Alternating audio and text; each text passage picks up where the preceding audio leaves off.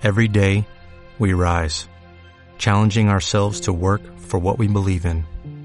At U.S. Border Patrol, protecting our borders is more than a job, it's a calling. Agents answer the call, working together to keep our country and communities safe. If you are ready for a new mission, join U.S. Border Patrol and go beyond. Learn more at cbp.gov/careers. Hola, ¿cómo estás? Bienvenido, bienvenida a un nuevo resumen de la lección de Escuela Sabática Joven. Llegamos a la semana número 9 del trimestre. El título de la lección es La justicia del sábado y el texto base está en Levítico capítulo 25. Son varios versículos y vas a hasta pensar quizás qué tiene que ver lo que hacían los israelitas con su tierra y con otras cosas. ¿Qué puedo aprender de allí? Bueno, te vas a sorprender de todas las aplicaciones que hizo la lección esta semana. Antes de avanzar con el resumen, quería recordarte algo. Seguramente escuchaste por allí, agosto es el mes de Basta de Silencio, este proyecto que tiene la Iglesia Adventista en Sudamérica que busca concientizar o concienciar la palabra que quieras usar sobre lo que es eh, los diversos tipos de violencia, cómo podemos prevenirla, cómo podemos eh, bueno ayudar a las víctimas, cómo podemos ayudar incluso en algunos momentos a los victimarios. Tenemos un sitio web que tiene mucho material sobre el tema, te lo voy a dejar por acá en algún lugar, no sé dónde va a estar el texto, vos fijate, pasá por allí, mirar los materiales, fíjate quizás podés usar incluso mucho de eso para ayudar a personas que lo necesitan o en tu entorno laboral, de estudio, compartir un poquito más sobre estos temas que también son parte del Evangelio. Volviendo al resumen de la lección, arrancamos con este día interesante en Mateo capítulo 26 versículo 11, Jesús dijo, a los pobres los tendrán siempre. Y esto efectivamente es una descripción de Jesús de la realidad que deberemos aceptar hasta que Él vuelva, pero además también es una manera que Dios tiene de moldear nuestro carácter. Ahora, tampoco se nos pide que simplemente abracemos esto de la pobreza y bueno, ¿qué le vamos a hacer? Es algo que sucede y hay que aguantarlo. Si vos y yo tenemos la posibilidad de ayudar a alguien que está pasando, ya sea por una situación de pobreza o cualquier otra situación de necesidad, se nos exige de parte de Dios a través del Evangelio que ayudemos a esas personas. Proverbios capítulo 19, versículo 17 dice en la versión Dios habla hoy, un préstamo al pobre es un préstamo al Señor y el Señor mismo pagará la deuda. Además, en Miqueas capítulo 6, versículo 8, se nos habla de que practicar la justicia y la misericordia en cualquier situación es el deber de todo cristiano. Sabemos que la justicia plena realmente se manifestará solo cuando Jesús vuelva, pero mientras tanto se nos ordena como cristianos a que ayudemos a aquellas personas que son débiles, que están sin voz, que están con necesidades y bueno, quizás esté a nuestro alcance poder ayudarlas de manera práctica realmente. Sí, está bien, orar por la gente está bueno, pero también podríamos hacer algo más. Creacionistas y evolucionistas representan dos polos opuestos de la misma cuestión, y es cómo se originó la vida. Y es cierto, tenemos diferencias abismales, pero compartimos una situación. Ambos, tanto creacionistas como evolucionistas, compartimos el mismo planeta. No hemos encontrado otros lugares habitables ni, ni alternativas a vivir en esta tierra. Así que ambos bandos, por usar un término, tienen el mismo desafío que es preservar este lugar en donde estamos viviendo. Desde la perspectiva evolucionista, podríamos hablar de un sentido de autopreservación, mientras que los cristianos, especialmente los cristianos adventistas del séptimo día, tenemos un adicional, digamos. Hay un mandato bíblico estricto de que nosotros preservemos la creación de Dios. Te explico por dónde viene la cosa.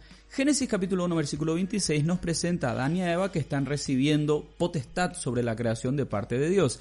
En algunas versiones la palabra potestad es reemplazada por poder o dominio. Ahora, el significado de dominio tenemos que entenderlo desde la perspectiva de Génesis capítulo 2 versículo 15. Allí se da una directriz adicional. Es decir, sí, Adán es colocado en el jardín del Edén para que hiciera dos cosas, lo labrara y lo cuidara. Esto es bien interesante. La parte de labrar tiene mucha relación con el servicio, mientras que cuidar habla de protección. En ningún momento la raza humana recibió autorización para abusar de los recursos naturales que Dios acababa de crear. Ahora, si te pones a pensar, Génesis capítulo 1 versículo 8 nos da la idea de que este deber de Adán y Eva de preservar la creación de Dios se transmite también a sus descendientes, porque se habla de que no solo Adán y Eva, sino también sus descendientes fructificarían, se multiplicarían y poblarían la tierra, además de sojuzgarla. Y esta, este verbo sojuzgar suena a Biblia antigua, ¿verdad? Este verbo tiene relación con lo que ya dijimos de dominio, administración, preservación. Cuando yo digo que soy un adventista del séptimo día, esa partecita del séptimo día es un reconocimiento de que Dios descansó en el sábado ¿Y de qué descansó? De toda esa creación que entregó al ser humano para que la cuidara. Es decir, un adventista del séptimo día debería ser un ecologista de primer orden. Pero la verdadera motivación viene de algo más profundo que simplemente cuidar el medio ambiente. Cuando tenemos textos como Isaías capítulo 6 versículo 3 en donde se nos dice que toda la tierra está llena de su gloria y otros textos como 2 de Corintios capítulo 3 versículo 18 en donde se nos habla de que esta gloria tiene que ver con el carácter de Dios, entonces llegamos a esta conclusión, quien preserva la tierra preserva las evidencias de un Dios amoroso y el peor contaminante existe es el pecado, así que un ecologista bíblico hará todo lo que está al alcance de su esfuerzo humano unido al poder divino para evitar contaminarse. Así las cosas el sábado es un recordativo semanal de que debemos cuidar la tierra, porque por un lado es un lugar para habitar y por otro lado es el laboratorio vivo de la gloria de Dios. Isaías capítulo 58 versículos 13 y 14 es un texto clave cuando hablamos acerca del sábado, porque normalmente allí encontramos lo que hay que hacer, lo que no hay que hacer y también las bendiciones que están asociadas con la obediencia al cuarto mandamiento. Sin embargo, el capítulo no empieza con un análisis del sábado y nosotros no podemos separar el principio del capítulo de su conclusión. Veamos un poco del contexto. En el versículo 1 se habla del pueblo de Dios que ha transgredido. En los versículos 2 y 3 se habla de esta aparente devoción y compromiso con actividades religiosas. Fíjate, no con Dios, con actividades religiosas.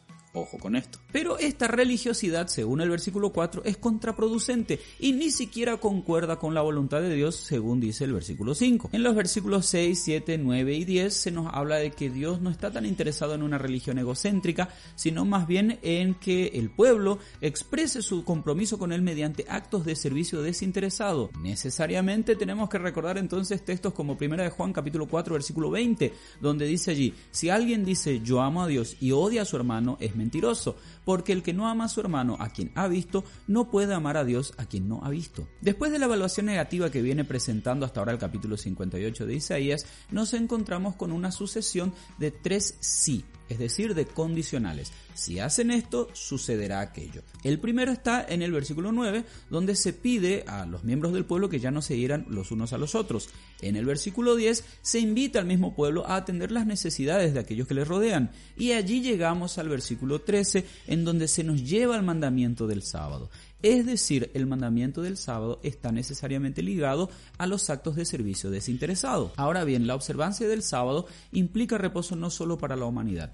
De hecho, si te fijas bien en el contexto, se habla incluso de las bestias de carga y de todo lo relacionado con el trabajo secular de quienes rodean a quienes van a descansar. Es decir, yo descanso, entonces los demás también. Incluso retrocediendo un poco en la historia, podemos recordar Levítico capítulo 25, cuando Israel va a entrar a Canaán, a la tierra prometida, Dios da una serie de indicaciones para que hasta la tierra misma repose. Cada séptimo año la tierra descansaba, dice Levítico capítulo 25 versículos 1 al 7, y después de siete ciclos de siete años tenías el año del jubileo, dice los versículos 8 y 9, y en el versículo 10 se describe en qué consiste esto. No solo descansaba la tierra, sino que si alguien había perdido alguna propiedad eh, de la familia, la recuperaba, si alguien había sido vendido como esclavo, era liberado, toda deuda era perdonada, en fin, por eso era de jubileo, porque todo el mundo quedaba jubiloso. Según el versículo 17, el mensaje central del año del jubileo es que nadie abuse de nadie, es decir, todos somos iguales. Y es interesante que el sábado nos recuerda que todos somos iguales ante Dios,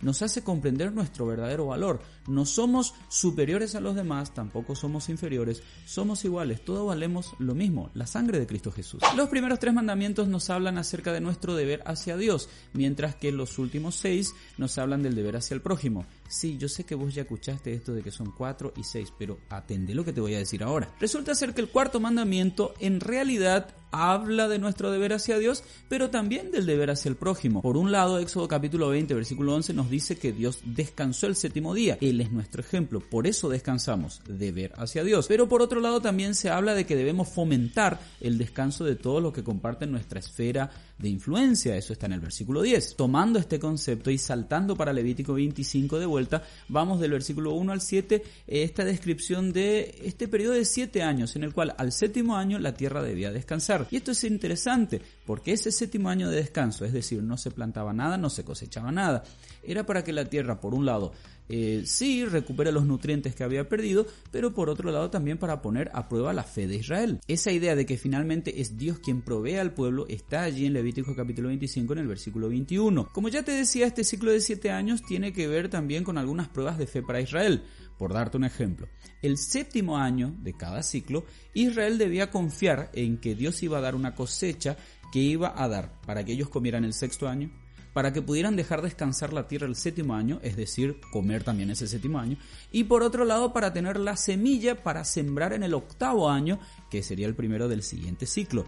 Es decir, tenía que dar una muy buena cosecha en ese sexto año. De esta manera podemos decir que los israelitas constantemente eran obligados a recordar la experiencia del maná, allí en Éxodo capítulo 16, confiar en que Dios iba a proveer. Después estaba el ciclo de los 50 años, estos 7 ciclos de 7 años que te dan 49 y el número 50 es el año del jubileo. En el último ciclo, la cosecha del sexto año, atende esta, debía cubrir la comida del séptimo año, que era el año 49, la comida del octavo año, que era el año 50, que tampoco se sembraba, la tierra volvía a descansar, y la del noveno año, que ya sería el primer año del siguiente ciclo. Es decir, esa cosecha tenía que ser súper abundante. De manera muy gráfica, este sistema resaltaba la dependencia de Israel de Dios, esta dependencia que era constante. No solo quedó en el desierto, incluso dentro de la tierra prometida se repetía. Y en este contexto se daban las reformas sociales y de cuidado del medio ambiente que ya vimos hace un ratito.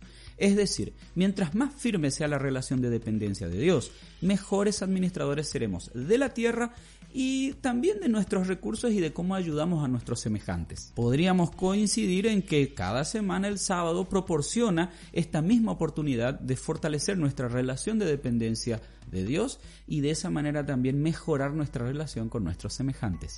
Como cada semana terminamos el resumen leyendo un texto de Elena de Guay que viene en la lección, específicamente te hablo de Patriarcas y Profetas, página 25, y dice así. El que colocó los mundos estrellados en lo alto y coloreó con delicada maestría las flores del campo, el que llenó la tierra y los cielos con las maravillas de su poder, cuando quiso coronar su gloriosa obra colocando a alguien en el medio para regir la hermosa tierra, supo crear un ser digno de las manos que le dieron vida. La genealogía de nuestra raza, como ha sido revelada, no hace remontar su origen al desarrollo de gérmenes, moluscos o cuadrúpedos, sino al gran creador. Aunque Adán fue formado del polvo, era el Hijo de Dios. El Evangelio es muy simple. Vos y yo creados por Dios y fuimos creados para cosas fantásticas. ¿Qué estás haciendo con la vida que el Señor te concedió? ¿Cómo estás entendiendo esto de que sos un hijo del rey? ¿Y cómo te está sirviendo tu experiencia del sábado para recordar aquellos planes maravillosos que Dios tenía para la humanidad? Te dejo con esas preguntas para que las reflexiones las contestes en tu corazoncito y si falta un poquito de ayuda divina, el Señor siempre está dispuesto a socorrer. Que Dios te bendiga, que tengas un excelente día y nos vemos la semana que viene.